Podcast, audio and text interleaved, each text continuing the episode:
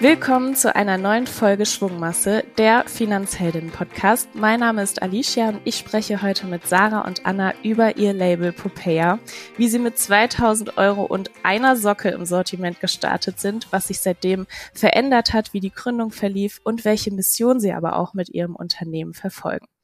Hallo Sarah, hallo Anna, schön, dass ihr heute beide zu Gast seid. Hallo. Ja, wir freuen uns total. Direkt mal zu Beginn, aus welcher Intention heraus habt ihr überhaupt euer eigenes Label gegründet? Mhm. Ich glaube, ähm, man kann sagen, Sarah und ich, wir waren schon immer so Personen, die sich gefragt haben, hey, was kann man besser machen, was kann man anders machen? Also so diesen Mindset und so auf die Dinge geguckt und wir haben äh, schon zusammen auch bei The Female Company gearbeitet. Das heißt, wir haben auch schon kennengelernt, äh, vor allen Dingen in der ersten turbulenten Phase des Startups, wie man eine Online-Marke aufbaut. Und ähm, das heißt, wir haben schon zusammen gearbeitet. Und wir haben uns aber auch privat immer wieder getroffen und eben über Ideen philosophiert und wie man auch einen Impact haben kann. Und irgendwann sind wir dann tatsächlich auf das Thema Socken gekommen, weil wir ähm, ja fast zeitgleich so ein Erlebnis hatten und darüber gesprochen hatten, am Morgen, man guckt in diese Schublade, wo die Socken drin sind, und dann ist uns einfach aufgefallen, wie lieblos eigentlich diese Kategorie ist. Da sind eigentlich nur schwarze, langweilige, löchrige, teilweise sogar Socken drinnen. Und äh, ja, nicht wirklich bequem. Also so richtig gerne hat man da nie wirklich reingegriffen. Ja, und auf der Suche nach Alternativen wurden wir irgendwie auch nicht fündig. Ähm, also entweder sahen wir dann irgendwie dieses langweilige Sechserpack mit den schwarzen Socken oder dann äh, beim Frauensockenregal war es dann oftmals einfach voll von Blümchen, Rüschen oder Polyester. Und vielleicht haben wir eher mal so ein paar vernünftige Alternativen noch im Männerregal gefunden. Aber dann dachten wir einfach, hey, wir möchten einfach coole, nachhaltige, hochwertige Socken. Und ja, dann war eigentlich klar, wenn wir es machen, machen wir es zusammen und haben dann Popeye ins Leben gerufen. Und heute sind wir darüber super froh, weil wir einfach jeden Tag motiviert äh, zur Arbeit gehen und das äh, einfach total spannend ist, selber was zu kreieren. Jetzt müsst ihr mich nochmal zu diesem Prozess abholen von der Idee oder zumindest der ähm, eigenen Initiative. Wir wollen da was anderes machen im Sockensegment. Die Idee ist ja erstmal irgendwie cool. Wie wird aber daraus dann wirklich ein Business? Also wie verlief der Gründungsprozess? Ja, spannende Frage. Also wir hatten dann eben dieses Thema oder die Idee, die übrigens auch auf dem Balkon entstand. Und dann äh, haben wir irgendwie gesagt, okay, jetzt, jetzt machen wir erstmal Recherche. Dann ging es ein paar Wochen echt um das Thema Socken. Also dann haben wir mal geguckt, wie sieht der Markt aus? Gibt es da vielleicht auch jemanden schon da draußen? Was für Materialien gibt es? Und daraus haben wir dann eine kleine Präse gebaut, äh, die uns auch im Nachhinein sehr geholfen hat. Da haben wir dann gesagt, warum eben das Thema toll ist und warum man das mit uns angehen sollte. Und dann haben wir auf Google recherchiert, wen es da gibt als Hersteller, also Sockenhersteller, haben dann irgendwie 20, 30 angeschrieben mit dieser Präsi und waren da auch ein bisschen nervös, dass sich niemand zurückmeldet. Es haben sich ein paar zurückgemeldet, so zwei, drei haben sich zurückgemeldet. Und zum Glück war da auch unser äh, Sockenhersteller, mit dem wir jetzt zusammenarbeiten. Das war tatsächlich da, ist auch schon unser Lieblingssockenhersteller. Und der hat dann gesagt, ja, ich krieg super viele Anfragen, aber das hat mich überzeugt. Wieso auch immer, vielleicht mit der, mit der Präsi haben wir ihn dann überzeugt. Und dann ging es an äh, das Design der perfekten Socke. Und das war wirklich auch nicht so leicht. Also wir hatten da auch genaue Vorstellung, ne? Irgendwie die Höhe, das darf nicht einschnüren, die Materialien, es soll äh, hochwertig sein, nachhaltig hergestellt werden. Bei uns hat man auch ähm, auf der Seite, vielleicht kennst du das, dieses kleine P, was so über den Sneaker-Rand schaut, das musste irgendwie erstmal an die richtige Stelle. Ja, da gab es ein paar Musterrunden. Ähm, die haben wir dann auch im Wohnzimmer äh, anprobiert oder Probe getrieben. äh, bis dann wirklich die perfekte Socke erarbeitet war, ja. Ja, genau. Und dann hatten wir also diese perfekte Socke und dann kam eine E-Mail von unserem Lieferanten mit der Minimum Order Quantity. Man muss ja immer, wenn man irgendwie Produkte bestellt, muss man immer eine gewisse Anzahl oder meistens abnehmen. Und ähm, da mussten wir erstmal schlucken, weil das waren tatsächlich 2000 Socken von einem Style. Also wir mussten uns dann halt entscheiden. Wir haben, das war eigentlich ziemlich schnell klar. Wir werden eine weiße Socke machen. Aber ja, erstmal kam natürlich die Entscheidung, sollen wir es machen, sollen wir es nicht machen. Ähm, ich meine, wer bestellt einfach mal 2000 Socken? Wir hatten ja auch keine Ahnung zu dem Zeitpunkt, funktioniert das? Kauft irgendjemand eine Socke von uns? Und ähm, ja, dann haben wir uns gefragt, was ist das Schlimmste, was passieren kann? Und da war irgendwie so die Antwort, dann haben wir halt für Friends and Family äh, Socken bis ans Lebensende. Und das war dann auch so der initiale Moment, glaube ich, als wir gesagt haben, okay, let's do it. Ja, und dann haben wir eigentlich über Nacht, kann man sagen, die Michel Rentsch GBR gegründet. Wir haben äh, jeder 1000 Euro, also unser ähm, initiales Startkapital, wirklich äh, vorgestreckt. Also es hat einen Teil der Kosten gedeckt und die 2000 Socken bestellt. Und zu dem Zeitpunkt waren wir auch noch in einem Vollzeitjob. Also wir haben das Ganze nebenberuflich gemacht und haben uns dann wirklich nach der Arbeit irgendwie verabredet, entweder bei ihr, bei mir oder in einem Café oder so zur Abwechslung mal und haben daran äh, gearbeitet. Shopify äh, eine, eine Shopseite aufgebaut, ein Shooting für unsere eine weiße Socke organisiert. Was hatten wir noch? Einen Fotografen? Genau, sogar einen Fotografen. Das haben wir dann danach ähm, tatsächlich gemerkt, das können wir selbst. Zu dem Zeitpunkt haben wir es dann noch mit einem Fotografen gemacht. Genau, und dann sind wir losgegangen. Und manchmal, wenn wir so zurückblicken, auch so zwei Jahre später jetzt, wir haben ähm, im September Geburtstag, dann müssen wir echt schmunzeln. So, also, weil man, wir haben es halt auch total ernst genommen, ne? Also es war ein ganz wichtiges Thema für uns und ist es ja auch. Es ist ja auch viel daraus entstanden, weil heute, zwei Jahre später, haben wir ein ganzes Produktsortiment von Unterwäsche unter anderem, Tops, T-Shirts, Langarm-Shirts, also alles so Basics, die man tagtäglich eigentlich ähm, anzieht. Und ja, ich glaube, jetzt so mittlerweile leben wir davon und wachsen auch jeden Monat weiter. Also da sind wir schon sehr stolz drauf. Das könnte ja auch sein, von, von einer Socke zu einem großen Produktsortiment. Und wahrscheinlich ist eure Reise ja auch noch lang nicht beendet. Ihr habt ja noch ja, einiges vor. Da sprechen wir gleich auch nochmal drüber. Nochmal zum Gründungsprozess. Welche Faktoren waren euch denn wichtig und äh, welche Faktoren sind in eure Überlegungen dann auch mit eingeflossen, als ihr euch für die gemeinsame Gründung entschieden habt? Mhm. Ich glaube, das ist ein ganz, ganz, ganz wichtiger Faktor. Ne? Also bei uns war es tatsächlich ein sehr, sehr natürlicher Prozess. Also wir haben uns, wie gesagt, als Kolleginnen kennengelernt, haben dann privat auch immer wieder ähm, uns getroffen und ne, das macht man ja auch nicht mit jeder Person, dass man wirklich über Ideen spricht und so. Aber das war bei uns total natürlich. Und dann gab es tatsächlich diesen einen Moment ähm, eben auf dem Balkon, als das Thema Socken aufkam. Und dann, weiß ich noch, ist Sarah gegangen und ich habe noch im Treppenhaus zurückgerufen oder hinterhergerufen, hey Sarah, wenn wir das machen, dann machen wir das zusammen. Und dann war es klar, so wir machen das. Und man muss auch sagen, ne, wir kannten uns schon, wir haben schon zusammengearbeitet von The Female oder bei The Female Company. Und wir haben auch eine sehr ähnliche Herangehensweise. Wir sind sehr pragmatisch, wir sind, wenn wir arbeiten, sehr, haben einen Drive, wir haben eine Geschwindigkeit drauf, wir achten auch total aufeinander, covern da gegenseitig und das funktioniert echt richtig, richtig gut. Und ähm, ich glaube auch, und das weiß ich auch, da sprechen wir drüber, wir hätten es alleine niemals gemacht. Also da sind wir schon so, dass wir sagen, auf jeden Fall zu zweit, aber mit der richtigen Person. Also ihr habt gerade über eure vielen Gemeinsamkeiten gesprochen. Gibt es denn auch Unterschiede, die, wo ihr euch vielleicht auch ergänzt, was die eine gut kann, die andere dafür lieber andere Bereiche übernimmt? Ja, absolut, aber die kannten wir am Anfang auch gar nicht. Also wir dachten ehrlich gesagt am Anfang, wir sind äh, wirklich sehr ähnlich. Wir haben ja theoretisch auch ein sehr ähnliches Profil, muss man sagen. Beide irgendwie Wirtschaft studiert und irgendwo im, in den, bei den Consumer Goods, ob D2C oder L'Oreal bei Anna, gearbeitet. Mm, und dann, als wir mehr miteinander gearbeitet haben, haben wir dann gemerkt, oh, okay, wir haben da wirklich auch einige Superpowers, die wir echt auch im Alltag jetzt nutzen. Beispiel, ich bin vielleicht eher die Visionärin, ich komme mit Ideen um die Ecke und sage, hey, wir sollten das machen. Anna ist super pragmatisch und hat die Execution Superpower. Also da ergänzen wir uns echt sehr gut. Und wir müssen auch sagen, dass vielleicht am Anfang ging es nicht nur darum zu gucken, worin ist man gut, sondern auch, was macht einen Spaß. Da mussten wir uns auch ein bisschen eingrooven, weil am Anfang haben wir alle irgendwie oder beide alles gemacht. ähm, und mittlerweile haben wir uns da sehr gut eingegroovt und die Arbeits äh, oder die, die Arbeit aufgeteilt. Anna ist da mehrheitlich für die Social Channels und äh, für die äh, Spende an die Frauenhäuser und Influencer Management.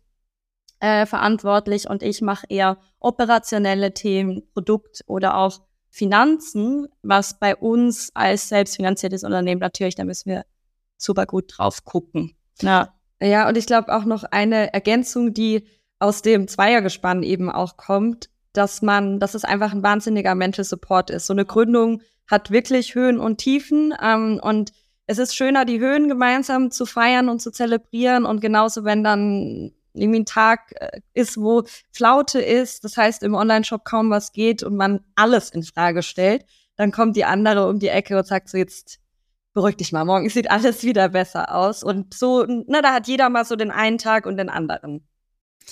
Jetzt habt ihr am Anfang über das kleine P gesprochen, was euch sehr wichtig war auf der Socke von der Ästhetik ja. her. Wofür steht denn eigentlich dieses P oder auch Popea?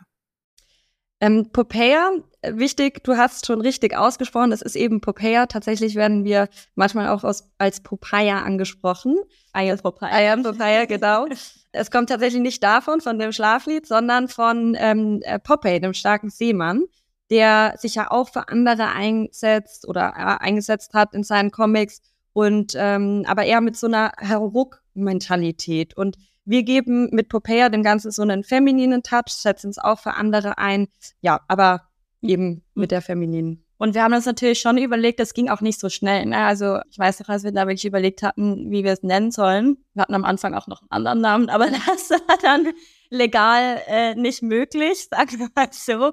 Und äh, aber es musste natürlich ein Name sein, der der catchy ist, wo man vielleicht auch überlegt oder ne, was, was steht da vielleicht auch dahinter das marketingtechnisch auch irgendwie schön darzustellen ist und wo einfach ja viel dahinter steht. Und das haben wir dann mit Popea eben gefunden. Jetzt habt ihr schon ein bisschen Einblick gegeben in den Gründungsprozess, äh, wie ihr euch die Gedanken gemacht habt vom Balkon, äh, vom, über den Design, Herstellerauswahl, dann auch die Shop-Aufsetzung und Höhen und Tiefen habt ihr auch angesprochen. Was war denn dann eins der Learnings, was ihr vielleicht auch anderen Gründerinnen mitgeben könnt während des Gründungsprozesses, was ihr gerne teilen würdet? Ja, da gibt's natürlich mehrere. Aber vielleicht eines der Hauptlearnings war, dass Gründen echt ein Prozess ist. Also man geht da mit einer Idee rein ne, und denkt, wow, bei uns war das so, wir haben dann den, ähm, äh, den Online-Shop irgendwie mhm. um 10 Uhr nachts wollten wir dann ja mit dem online gehen und dann hatten wir natürlich die Erwartung, wow, jetzt, wenn wir dann am nächsten Morgen aufwachen, dann werden da x Bestellungen draus sein. Ja, also mit diesen Gedanken geht man natürlich auch rein. Und muss man vielleicht auch irgendwo dieser Optimismus. Mm, aber es ist halt kein Overnight Success in den meisten Fällen. Es ist wirklich harte Arbeit und vielleicht auch irgendwo ein gewissermaßen zäher Prozess damit verbunden. Also das darf man sich irgendwie auch nicht schönreden und äh, da muss man sich schon darüber bewusst sein, ähm, was man macht. Also bei uns beispielsweise ne, auch finanzielle Einbußen. Wir hatten am Anfang gar kein Gehalt ähm, und dann kommt man irgendwo an ein geringes Gehalt und dann verbessert sich das immer. Aber das ist, äh, das ist schon, schon ein Prozess. Und wenn man dann am Anfang steht und dann irgendwie auf das Ziel guckt, dann denkt man auch, wow, es ist noch so, man ist noch so weit davon entfernt. Und was uns dann wirklich geholfen hat, war, das runterzubrechen. Ne? Also auch heute, wenn wir zurückschauen, dann denken wir, wow, wir haben schon so viel geschafft. Also es ist immer, es sind Steps. Man geht an einem Tag einen Step nach vorne, an einem Tag einen Step nach hinten. Aber wenn man dann zurückschaut, dann sind das halt kumulative Steps und dann kommt man seinem Ziel immer näher und dann ist man irgendwo dann auch stolz darauf, was man schon geschafft hat. Das heißt, äh, es ist irgendwo ein Marathon, kein Sprint. Rome wasn't built in a day. Aber genau, einfach, einfach weitermachen, gleichzeitig sich dem bewusst sein. Mhm. Die Finanzen hast du ja auch schon angesprochen, Sarah. Das ist quasi dein Gebiet. Mit wie viel Kapital seid ihr gestartet und woher kam das Geld? Ja, das war uns wirklich wichtig, dass wir das aus eigenen Mitteln machen. Ich habe vorher auch schon einmal gegründet, gerade nach dem Studium und hatte damals auch bisschen Geld von meinen Eltern bekommen und auch verbrannt, muss man sagen. Deswegen, als Anna und ich dann gesprochen hatten, war uns wirklich klar, wir wollen das jetzt selber antesten und mit eigenen Mitteln schaffen. Jetzt war es natürlich auch so, dass wir äh, nicht wahnsinnig viel Erspartes hatten. Also Äh, wir haben dann 1000 Euro jeweils reingesteckt und damit einen Teil der Sockenlieferung vorgestreckt äh, und den Fotografen eben. Und äh, damit sind wir dann gestartet. Wir waren dann auch noch ja äh, Vollzeit beschäftigt. Das heißt, wir haben das im Nebenberuf gemacht, was uns auch ein bisschen eine gewisse finanzielle Basis gab. Mhm. Ähm, aber dann sind wir eigentlich wirklich aus dem Cashflow stetig gewachsen. Ja, und wir müssen vielleicht auch dazu sagen, es gibt ja auch noch ganz viele andere Hilfsmittel sozusagen. Also Beispiel, wir wussten gar nicht, dass es so viele Förderungen gibt. In Berlin gibt es beispielsweise IBB Gründungsbonus. Wir haben davon wirklich nur per Zufall eigentlich gehört, als wir irgendwie einen Coworking Space angeschaut hatten und dann äh, ein paar andere Gründer getroffen hatten. Und die haben uns dann erzählt, so, hey, mhm. by the way, wollt ihr nicht mal gucken, ob ihr euch da bewerbt? Und dann haben wir uns das angeguckt und gemerkt, oh, richtig cool, wir haben eine Chance. Ähm, äh, wir haben genau noch zwei Wochen, um uns zu bewerben, weil man musste da irgendwie maximal, durfte maximal, glaube ich, ein Jahr alt sein. Und das waren wir dann in zwei Wochen. Und ja, dann hieß es, wir sperren uns jetzt zwei Wochen in einen Raum und schruppen mal ein bisschen Excel, was wir dann gemacht hatten und ähm, haben uns dann beworben und hatten auch das Glück, dass wir dann den IBB Gründungsbonus bekommen haben, was uns auch ein bisschen, äh, ja, sagen wir mal, besser schla schlafen lässt. Ja, und dann, aber das, das sollte eigentlich viel mehr auch da draußen sein, weil wir hatten das per Zufall wirklich gehört und vielleicht würde das anderen Gründern und Gründerinnen oder To Be helfen. Ähm, ja, und dann, als wir das bekommen haben, war dann der Zeitpunkt, als wir beide Vollzeit eingestiegen sind. Ja, und vielleicht noch ergänzen, was man natürlich auch noch in gewisser Weise mit einberechnen muss, sind natürlich die Opportunitätskosten, die wir hatten, weil selbst als wir dann eben Vollzeit rein sind, haben wir uns trotzdem noch nichts, also kein Gehalt ausgezahlt. Also wir hätten vielleicht gekonnt, wir hatten ja dann auch den IBB-Bonus, aber wir wollten das natürlich in die Company investieren und lieber Ware davon kaufen und so weiter. Deswegen, das sind schon dann äh, auch noch ein gewisses Startkapital, was man da natürlich einrechnen muss da hatten wir dann auch echt das ja, Glück oder das Privileg, das muss man echt sagen, dass unsere Partner uns da in gewisser Weise auch ja, quersubventioniert haben und so die wichtigsten ähm, Kosten vielleicht auch gedeckt haben. Deswegen auch vielleicht ein kleines Danke an der Stelle. Danke. Das ist nicht, nicht selbstverständlich. Und ja, heute können wir uns tatsächlich eben ein ähm, Gehalt auszahlen. Wir sind noch nicht auf dem Level von davor, aber genau, auf dem Weg. Da waren ja jetzt auch schon wieder ein paar Learnings mit dabei. Also auf der einen Seite Netzwerken, sich austauschen und die Learnings auch weitergeben. So können andere wiederum profitieren, so wie ihr es ja dann auch gemacht habt. Sich über Förderungen informieren. Was gibt es eigentlich für Finanzspritzen und ja, eben auch gewisse finanzielle Rücklagen oder Puffer haben, um ähm, ja dann auch irgendwann diesen Schritt gehen zu können und sich auf sein eigenes Business zu konzentrieren. Wie hat sich das angefühlt, zu kündigen und dann wirklich 100 Prozent selbstständig zu sein? Uff, also ich glaube schon. Das war äh, am Neujahr. Ja, genau. Tatsächlich habe ich, ähm, Sarah war im Urlaub zu der Zeit ähm, und wir haben so die Regel, wenn Urlaub ist, dann ist man auch wirklich äh, offline. Und ich habe mich am 31.12.2021 war es dann, ja? Genau. Mhm. Ja, hatte ich mich dann dazu entschieden, okay, ich will das machen, ich werfe jetzt die Kündigung ein habe ich Sarah tatsächlich kurz noch geschrieben und ähm, dann hat sie angerufen, Anna, bist du dir sicher, oh, es ist so ein Risiko, sollen wir das jetzt wirklich machen? Und ja, aber irgendwann muss man die Entscheidung treffen. Und klar, das ist echt mit, mit Ängsten verbunden und man hat da echt zu strugglen. Aber ja, wenn man, ähm, man muss es wirklich wollen. Und wenn, wenn das der Fall ist, dann, dann kommt man da auch durch. Also der Glaube dahinter und wahrscheinlich ja auch die Mission, die ihr verfolgt. Was habt ihr vor mit Popea? Naja, wir haben noch ganz viel vor. Ja.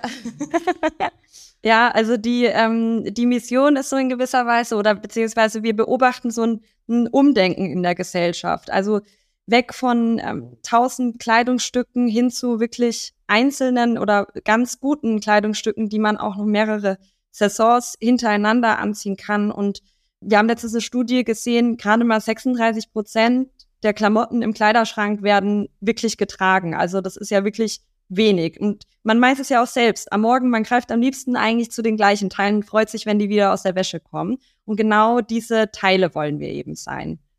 Genau, also das zum einen und zum anderen ist auch ein Wert, der, ähm, den wir ganz stark nach außen tragen wollen, ist Empathie. Wir finden, das ist ein wahnsinnig wichtiger Wert, den braucht die Gesellschaft. Und das äußert sich zum einen, dass wir pro Bestellung an Frauenhäuser frisch ein frisches Paar Socken spenden, wo es leider total an diesen Basics mangelt. Zum anderen aber auch auf unseren Produkten ähm, gibt es kleine Stickereien, wie zum Beispiel It's cool to be kind oder Kindness wins, einfach damit man ne, seine Mitmenschen, wenn man so ein T-Shirt oder so eine Cap trägt, auch zu Empathie inspiriert. Ja, und Empathie heißt bei uns eben auch insbesondere zuhören. Und das hat bei uns auch sehr viel mit der Community zu tun, äh, die wir wirklich von vorne bis hinten versuchen einzubinden, also insbesondere bei äh, Produktkreation.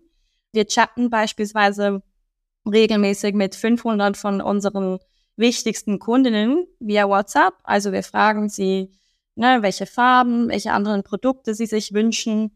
Letztens hatten wir beispielsweise eine Umfrage zu Beanies und Schals, die wir auch im, in dieser Saison wieder launchen werden und hatten da halt innerhalb von, von zwei Stunden irgendwie direkt mal 200 Abstimmungen, was uns enorm geholfen hatte, weil wir direkt gesehen haben, x Prozent wollen so, wollen so viel, welche Farben, ne, was ist ihnen wichtig diese Saison und, ähm, und haben dann wirklich direkt am gleichen mhm. Tag noch bestellt.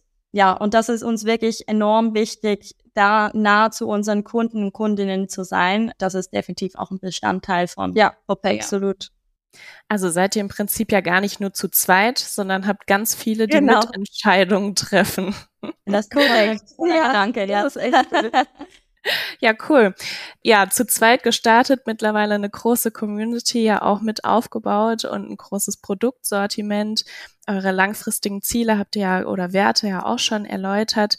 Erzählt doch nochmal ein bisschen von, von den Frauenhäusern. Wie habt ihr das angegangen? War das wirklich ab Sekunde eins mit dabei oder hat sich das erst mit der Zeit entwickelt und wie handhabt ihr das? Ja, also ähm, grundsätzlich, ähm, wir spenden eben, was ich schon meinte, pro Bestellung ein paar frische Socken an Frauenhäuser. Und man muss sich das so vorstellen, Frauenhäuser sind Institutionen, wo von Gewalt betroffene Frauen Schutz finden. Die kommen dort an, ihnen wird ähm, äh, geholfen, wieder ein eigenständiges Leben, unabhängiges zu führen, ähm, im Idealfall. Und oftmals kommen die da auch echt ohne Hab und Gut an, weil sie aus einer Situation raus müssen von zu Hause und deswegen, ähm, ja, teilweise ohne Koffer einfach da ankommen. Und dann gibt's in vielen Frauenhäusern, ähm, also ähm, wie nennt man es, Kleiderkammern und Spendenkammern, wo wirklich ganz viele Spenden sind. Und dort äh, werden die Frauen dann erstmal mit so einer Erstausstattung ausgestattet. Und dann ist da natürlich Socken, sind da natürlich extrem wichtig, weil das zieht man jeden Tag an. Allerdings fehlt es an diesen Basics, weil niemand spendet Socken. Also es ist, ähm, eine Socke landet entweder äh, im Müll oder als Putzlappen am Ende, aber die will man ja auch nicht weitergeben. Beziehungsweise ist es auch, glaube ich, für den Selbstwert sehr wichtig, frische Socken am Morgen anzuziehen. Und ich sag mal, für uns war es eben von Anfang an klar, dass wir etwas mit dem tun, äh, dass wir das weiter, also dass wir damit etwas zurückgeben möchten. Hm, und wir hatten erst auch, ähm, ja, wir hatten verschiedene Dinge überlegt, aber Frauenhäuser war dann für uns das, wo wir gesagt haben, hey, das ist eigentlich auch noch eine Institution, die braucht viel Visibilität, weil sie können ja, es sind anonyme Orte, sie können gar nicht irgendwie äh, jetzt groß Marketing, also das heißt Marketing, aber ähm, sich präsentieren, weil sie müssen anonym bleiben. Niemand darf wissen, wo sie sind. Und deswegen fanden wir es total cool, denen eine Plattform zu geben. Und mittlerweile haben wir sogar eine eigene Socke, die wir designt haben und die, die die Frauen dort bekommen. Das ist ja dann auch schön, wenn man irgendwie sieht, also jetzt nicht nur die Frauen in den Frauenhäusern, aber ja auch eure Community, wie die Produkte dann in Deutschland getragen werden oder vielleicht auch über Deutschland hinaus irgendwann mal. Habt ihr schon mhm. mal Menschen auf der Straße getroffen mit einem Popeye-Shirt oder einer Cap? Ah, das ist, das ist äh, mein persönliches Ziel. Ähm, dieses Jahr ja. hoffentlich, äh, hoffentlich mit einer Popeye Beanie oder Schal, weil man die einfach auch direkt sieht. Aber dir ist es schon ich, Ja, ja, ich habe schon mehrmals. Und dann ähm, auch letztens bin ich aus dem Yoga-Studio rausgelaufen und habe rote Socken gespottet und dann direkt einmal geguckt und bin dann auch hin und habe sie angetippt und meinte so, hey, cool, du hast Papaya-Socken. Und sie hat sich auch total gefreut. Ja, das ist ein cool. cooler Erlebnis auf jeden Fall. Das glaube ich. Nochmal ganz kurz einen Schritt zurück zu diesem Entwicklungsprozess und wie ihr Entscheidungen trefft. Ihr habt ja schon zu Beginn gesagt, das war irgendwie immer mit einem Risiko verbunden und jetzt auch nochmal zu diesem zweiten Entwicklungsschritt. Also ihr hattet am Anfang die eine Socke. Wie und wann habt ihr euch dazu entschieden, das Produktsortiment zu erweitern? Ja, also das war auch, das war relativ schnell klar, wobei man sagen muss, diese eine Socke ist auch schon sehr weit gekommen. Ja. ja, also wir hatten dann im ersten Monat so viel und dann im dritten Monat hatten wir auch erst noch eine Socke. Und äh, für uns war aber relativ schnell klar auch, dass, weil wir selbst finanziert sind, wir möglichst schnell zu einem gewissen Umsatzniveau kommen müssen, ne, um einfach auch die Lebenshaltungskosten von uns beiden tragen zu können. Und da hat sich eben diese äh, Produkterweiterung einfach super gut angeboten, weil man da direkt einfach einen, einen höheren Average Order Value hat. Ja, und dann nach der ersten weißen Socke kam dann die schwarze. Meist Nein, das Produkt war tatsächlich wirklich das meistgefragte Produkt.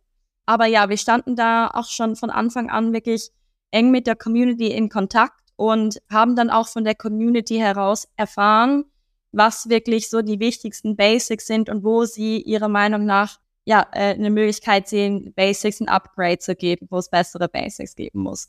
Und wir hatten da und haben auch immer noch so eine Post-Purchase-Umfrage. Und daraus beispielsweise haben wir dann direkt gesehen, hey, unsere Kunden, Kundinnen wollen ein weißes T-Shirt, was eben besser ist. Also eines, was ein festes Material hat, was nicht nach der ersten Wäsche schon kaputt ist, was nicht durchsichtig ist, auch bei ne, Frauen oftmals ein großes Thema. Und ja, äh, was vielleicht auch so ein bisschen die perfekte Länge hat. Nicht irgendwie total oversize, aber äh, auch nicht mega kurz, so dass man schön die Jeans reinstecken kann. Also wirklich so kleine Sachen, die man vielleicht auch in anderen Designprozessen vergisst, aber worauf wir wahnsinnig viel Wert legen. Ja, und dann kam eben das weiße T-Shirt und dann äh, in der nächsten Saison haben wir dann erfahren via WhatsApp, dass unsere Kundinnen ja keine Lust mehr auf ihre schwarze Beanie haben beispielsweise. Ähm, und so haben wir dann unsere bunten Beanies gelauncht ähm, aus hochwertiger Merino-Wolle. Und so kam das wirklich Schritt für Schritt aus der Community heraus. Ja, und das ist uns wirklich bis heute wichtig. Wir haben diesen Sommer beispielsweise haben wir, Anna trägt jetzt gerade, mhm unser 24-7-Top. Auch da wieder, ne, äh, haben uns viele Leute auch mündlich gesagt, hey, wieso macht ihr nicht mal Tops? Äh, Tops gibt's ja überall, kann man sich überall kaufen, aber eins, was wirklich so hochwertig ist, was nicht äh, see-through ist, ja, was einfach die perfekte Länge hat, den perfekten Schnitt. Und so haben wir dann äh, die, die 24-7 Tops entwickelt und da auch direkt gemerkt, ne, da auch ein bisschen statistisch angegangen, haben wir dann eine Umfrage rausgesendet, die haben uns dann gesagt, ja, dass 90 Prozent schwarz und weiß wollen, also nicht bunt beispielsweise. Und aus diesen 90 Prozent dann 60 Prozent wollten ein weißes und 40 Prozent wollten ein schwarzes. Und genau so haben wir dann bestellt. Und ähm, wenn wir heute draus zurückgucken, wir haben jetzt gerade nochmal geguckt, ist wirklich diese, dieses Verhältnis, diese Ratio ziemlich on point. Ja. Und das hilft uns wirklich sehr. Wollte ich gerade sagen, ist ja dann auch ein guter Indikator, um wieder zukünftige Entscheidungen zu treffen, wenn man irgendwie schon weiß, in welchem Verhältnis bestellt wird. Also das vielleicht auch ein ja. spannender Tipp für zukünftige Gründerinnen, da die Community, wenn man sie erstmal aufgebaut hat, mit einzubeziehen, um ja auch besser kalkulieren zu können. Jetzt nochmal zu euch als Person. Äh, rückblickend auf eure Reise jetzt mit Popea, wie hat euch dieser ganze Prozess oder auch ähm, ja eure Unternehmensgeschichte, wie hat sie euch persönlich verändert? Mhm. Neben so ein paar Falten. Ja, natürlich ein paar äh, Sorgenfalten, nein Quatsch. Ähm, ich glaube, also für mich so in, ich hatte vorher, habe ich beruflich eigentlich viel mehr, ich habe Excel und analytisch ähm, viel mehr gearbeitet, was mir auch Spaß machte, aber ich habe mich nie so richtig erfüllt darin gefühlt. Also das war, ja, ich war gut drin, aber ich hatte keinen Spaß dabei. Und jetzt habe ich so eine kreative Seite an mir entwickelt oder entdeckt, die wahrscheinlich schon die ganze Zeit da war. Ich habe sie nur nicht ausgelebt. Ich bin schon immer mit einer Kamera irgendwie nah und rumgelaufen, wirklich schon seit, weiß ich, 14 war oder so. Und ähm, ja, jetzt haben wir die letzten eineinhalb Jahre eigentlich fast alle Shootings selbst gemacht. ich äh, mache jetzt Designs und sowas, was ich vorher mir gar nicht zugetraut hatte und äh, gehe da drin total auf. Ja. Und ähm, für mich, also ich, vielleicht, ich glaube, ich bin definitiv geduldiger geworden.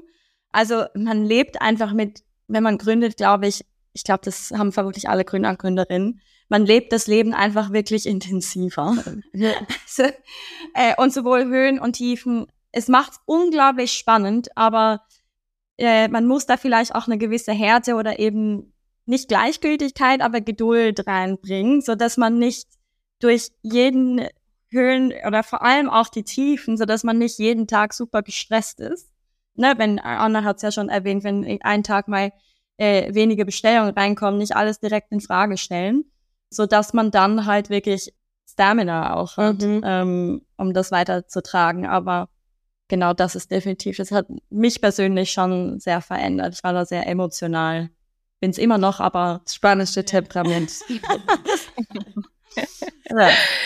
Sehr cool. Ja, vielen Dank euch beiden äh, für eure Einblicke in eure Unternehmensgeschichte, aber auch eure persönliche Seite. Ich glaube, da können viele mitnehmen, auch wenn man jetzt kein Unternehmen gründet, was es vielleicht auch für sich persönlich bedeutet, Entscheidungen zu treffen, auch mit Freundinnen oder eben auch Kolleginnen zusammenzuarbeiten in Projekten. Und ja, zum Abschluss fragen wir gerne, ob es noch einen Tipp gibt, den ihr gerne teilen möchtet. Das muss jetzt gar nicht auf den Gründungsprozess bezogen sein, sondern vielleicht auch allgemein fürs Leben, für die Finanzen. Ja, was ihr unseren Schwungmasse-Zuhörerinnen und Zuhörern noch mit auf den Weg geben möchtet. Ich glaube tatsächlich ähm, würde ich trotzdem gerne aufs Gründen was mitgeben oder zum Gründen, mh, mm, weil ich glaube, viele denken immer, es braucht beispielsweise direkt Fremdkapital oder nur wenn Fremdkapital dabei ist, dann ähm, approved das auch jemand und dann ist das gut. Also wir haben es eben nicht so gemacht und wir haben auch Hebel gefunden, wie man das machen kann. Eben die Zahlungsziele, wie vorhin angesprochen, oder einen äh, Gründungsbonus oder sowas. Also dass man das nicht als, das, das klar ist das finanzielle eine Hürde, aber man kann es auch äh, auf einem niedrigen Level selbst machen. Und vielleicht ähm, noch als zweiten Tipp äh, davon losgelöst, die Power of the Community nicht unterschätzen. Ja, das kann irgendwo sein, aber äh, in jeglicher Situation, aber es ist einfach so wertvoll, mit anderen Leuten zu sprechen, seien das einfach andere Leute, Freunde oder eben auch Kundinnen und Kunden. Und das kann man sowohl für Startup als auch für größere Unternehmen vermutlich anwenden. Wir sind einfach in einer Zeit, wo es nicht nur mehr das, ne, das teure Tool Marktforschung gibt, sondern man kann einfach mit Instagram oder über WhatsApp direkt mit Kundinnen sprechen.